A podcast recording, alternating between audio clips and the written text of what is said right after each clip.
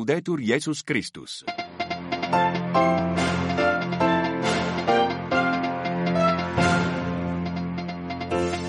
Le 21 février 2019, le Vatican organisait un sommet inédit sur les abus sexuels commis dans l'Église, en présence des conférences épiscopales du monde entier.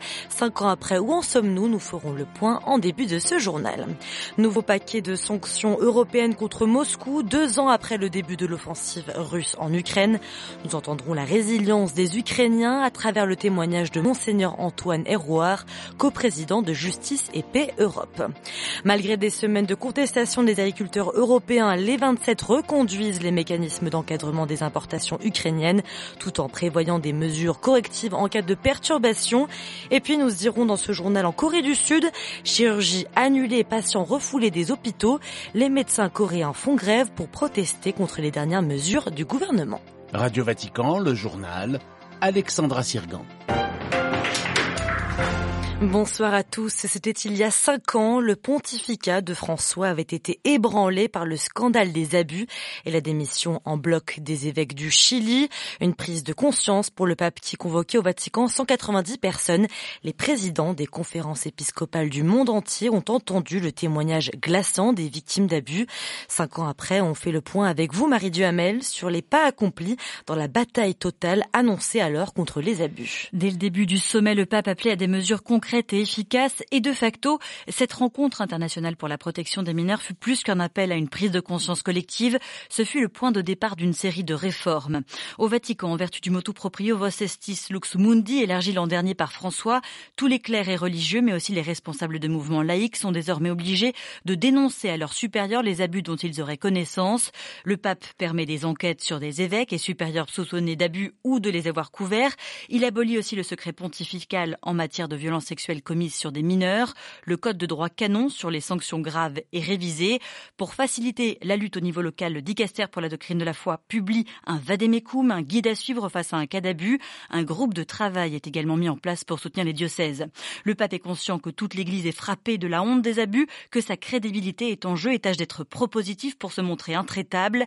Ces dernières années, des enquêtes sur des cardinaux ont été menées, des évêques ont démissionné, mais des dossiers avancent plus vite que d'autres et on s'interroge sur les moyens mis à disposition il varie en fonction des continents, des pays, des diocèses. Au Vatican, un exemple, si le personnel de la section disciplinaire du dicaster pour la doctrine de la foi a été renforcé, il ne reste que 25 personnes à gérer les dossiers remontant jusque Rome. Merci Marie Duhamel.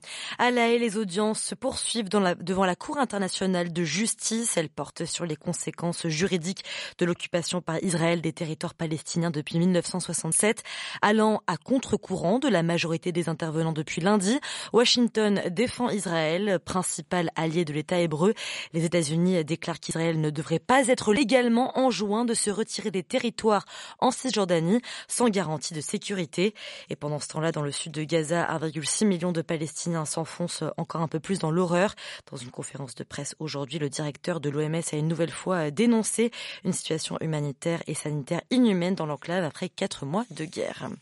L'Ukraine, elle, s'apprête à entamer une troisième année de guerre contre la Russie. À trois jours de ce triste anniversaire, les ambassadeurs des pays de l'Union européenne se sont mis d'accord euh, ce mercredi sur un nouveau paquet de sanctions contre Moscou. Elle prévoit en particulier de limiter le commerce des entreprises de l'Union européenne avec trois sociétés de Chine continentale ayant approvisionné l'armée russe. Elle prévoit aussi d'inscrire sur une liste noire le ministre de la Défense nord-coréen pour son envoi de missiles et d'obus à Moscou. Sur le terrain en Ukraine, l'armée peine à recruter de nouveaux soldats, mais pourtant la détermination ne fait n'oublie pas. C'est ce qu'a constaté selon, c'est ce qu'a constaté, pardon, Monseigneur Antoine Hérouard, coprésident de Justice et Paix Europe. Il s'est rendu à Lviv la semaine dernière auprès de l'église gréco-catholique ukrainienne et de ses fidèles. On l'écoute. Ce qui m'a frappé, c'est la très grande détermination des, Ukrainiens en se disant que ben, le combat qu'ils menaient était un combat qu'il mènerait jusqu'au bout, quelles que soient les, difficultés et les, les, risques que cela pouvait représenter, et aussi la conscience très forte, très aiguë, que leur combat ne les concernait pas seulement eux, mais concernait aussi toute l'Europe, parce que, à leurs yeux, c'est vraiment un combat pour euh, la liberté, pour la démocratie, pour l'état de droit, et que cette option-là, pour eux, elle est irréversible.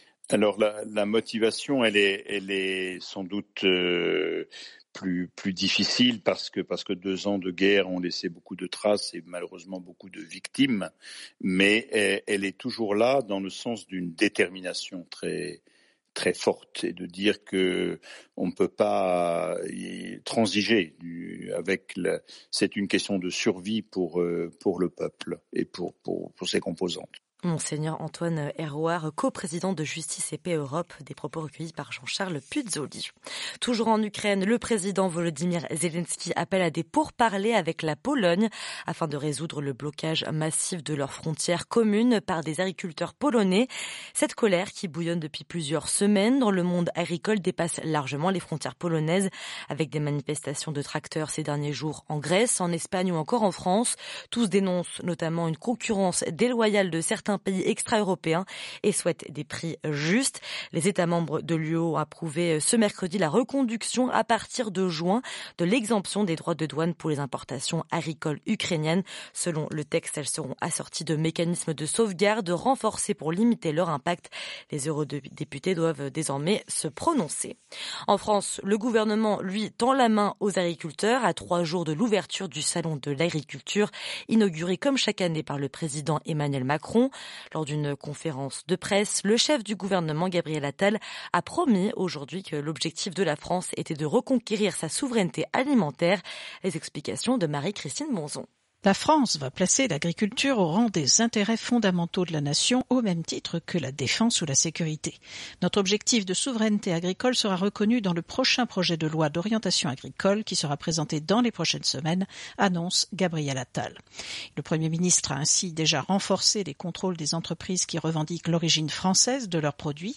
D'ici avril, le gouvernement organisera une concertation nationale pour intégrer davantage de produits locaux dans la restauration collective. Par ailleurs, le gouvernement va présenter d'ici juin un nouveau texte de loi pour renforcer le dispositif dit EGalim, un dispositif visant à une meilleure rémunération des agriculteurs dans leur rapport avec l'industrie agroalimentaire et les distributeurs.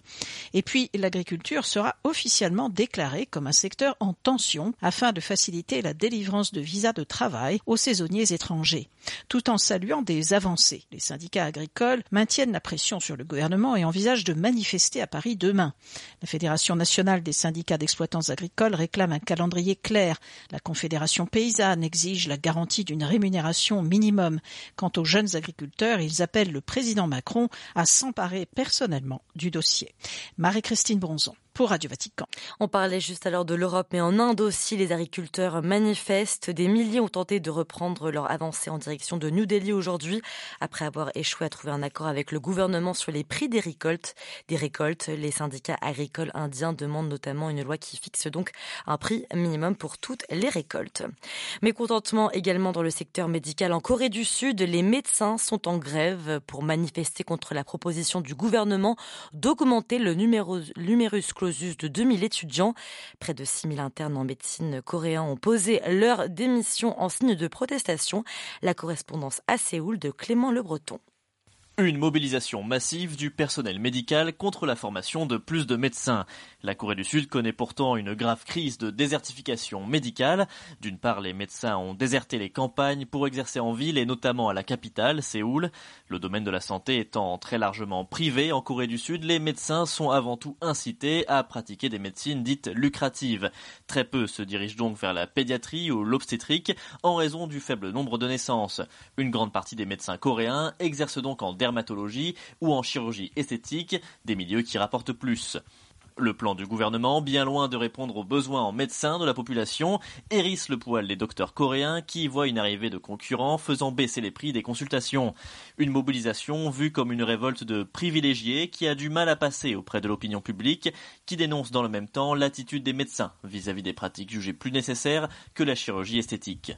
Clément Le Breton, Séoul, Radio Vatican. Et pour clore ce journal, je vous rappelle qu'il n'y a pas eu d'audience générale du pape François ce mercredi. Le souverain pontife et la curie romaine ont suspendu leurs activités jusqu'à vendredi afin de se recueillir dans la prière en cette première semaine de carême.